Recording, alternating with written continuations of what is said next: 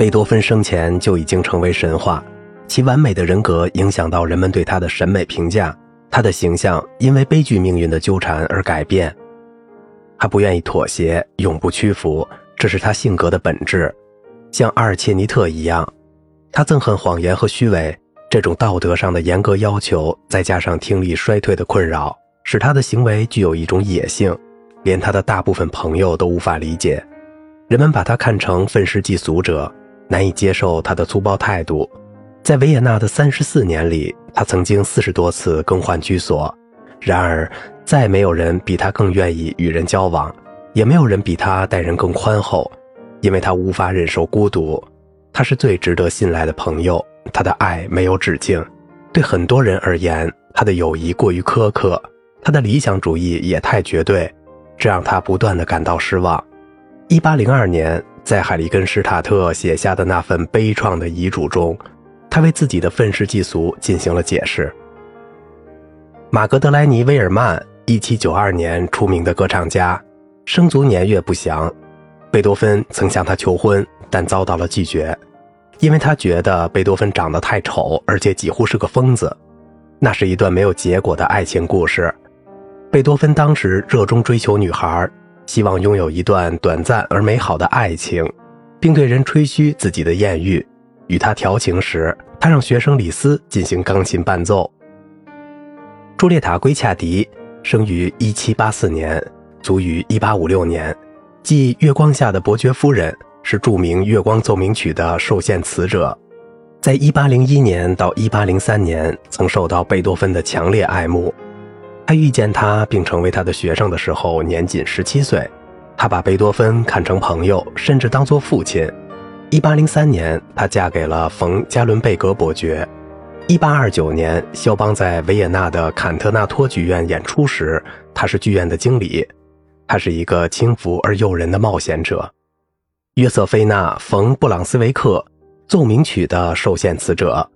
他们在1799年认识，同年她嫁给了冯戴姆伯爵，却在1804年成为寡妇。他们从朋友、音乐知音到相互理解，然后发展到爱情和婚姻计划。1810年，她违心嫁给了冯施塔克尔贝格男爵，第二任丈夫又在1812年死去。为什么她不嫁给贝多芬呢？他们的爱十分隐秘，人们通过约瑟菲娜与特雷兹的书信才得以获知。特雷兹是约瑟菲娜的哥哥。根据最近的研究，他最有可能是致永恒的爱人的对象。他温柔、感性、自私、谨慎。他的女儿米农娜在史塔克尔贝格男爵辞世后十一个月后出生。约瑟芬娜在他生前就与他分居。贝多芬的信件都交给了米农娜，可是他们后来都全部神秘失踪。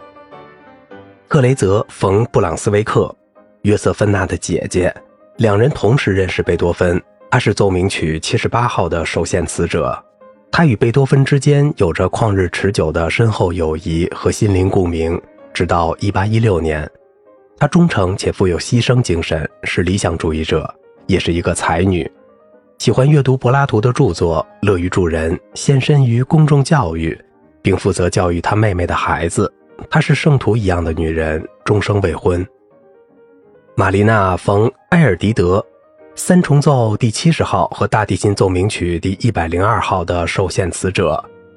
一八零三年结识贝多芬，他们之间有着深厚而温柔的友谊，连他的疾病也没有对此造成丝毫影响。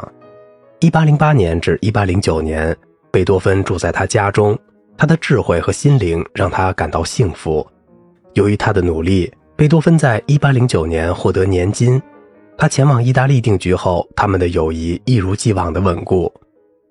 克雷泽·马尔法蒂，1809年相识时，他十七岁，贝多芬三十九岁。那是一个十分漂亮的少女，轻浮浅薄却相当聪明。出身于一个富有的资产阶级家庭，一见钟情，狂热的情书，不安的焦虑，在求爱失败前，贝多芬就已经绝望了。这场痛苦的爱情催生了希望和憧憬。他在1810年求婚遭到他家庭的反对。1817年，特雷泽嫁给了冯·德罗斯迪克男爵。他无疑是1816年的《致远方的爱人》套曲的灵感源泉。贝多芬从未停止思念他。贝迪娜·布伦塔诺，浪漫主义女诗人，是歌德、舒曼和勃拉姆斯的朋友。她在1810年至1811年期间与贝多芬相处，那正是他比较痛苦的一段时期。他们近乎爱情的友谊变成了幸福的回忆。这个想象力丰富的年轻女孩非常理解音乐家。她的哥哥克莱门斯·布伦塔诺及1811年跟她结婚的约阿希姆·冯·阿提姆都是出色的诗人，是海德堡浪漫主义文社的成员。他们共同发表了民谣集《少年魔角》，日后由马勒谱曲。阿玛莉娜·希伯尔德，才华横溢的柏林女歌唱家。曾得到韦伯的赞誉。她和贝多芬的关系大致在1811至1812年，那是一段没有未来的爱情。1812年夏天，贝多芬写下著名的信件致永恒的爱人，收信人是人们长期猜测的特雷泽·马尔法蒂，还是特雷泽姐姐认为的约瑟菲娜·冯·布朗斯维克呢？如今的传记更倾向于第二种假设，但是那并无法确定。精神日益陷入孤独，这让他感觉知音难觅。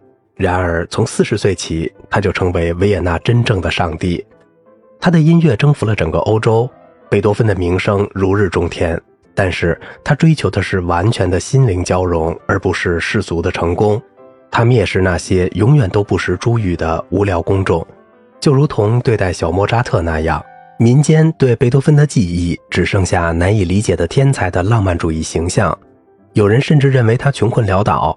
的确，贝多芬抱怨自己生活的不好，他总是稀里糊涂，不善于管理收入。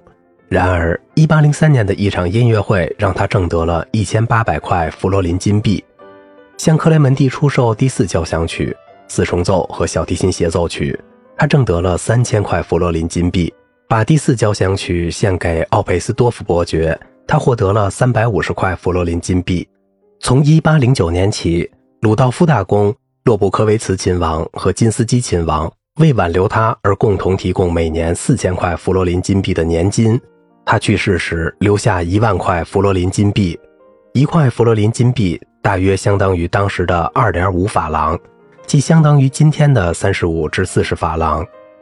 要在绝望的爱情上添加浪漫主义的夸张色彩，这样才能让这个受诅咒的凄惨孤独的艺术家形象变得更丰满。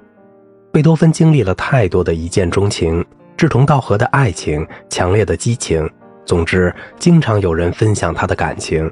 然而，这个丑八怪从来都不想结婚。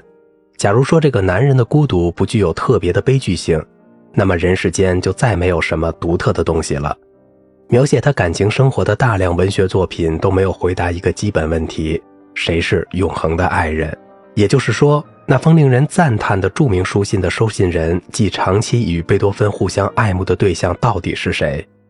在马森等人提出的各种严谨的假设中，最令人满意的推测是约瑟菲娜·冯·布朗斯维克。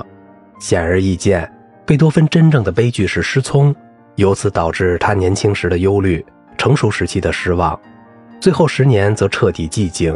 生理缺陷不能用来解释他的天分，然而。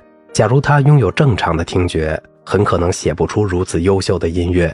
或许一些不雅之处将得以避免，但是如果没有外部的寂静迫使他把意志集中在理想音乐上，他的音乐思想或许无法达到那么高的境界。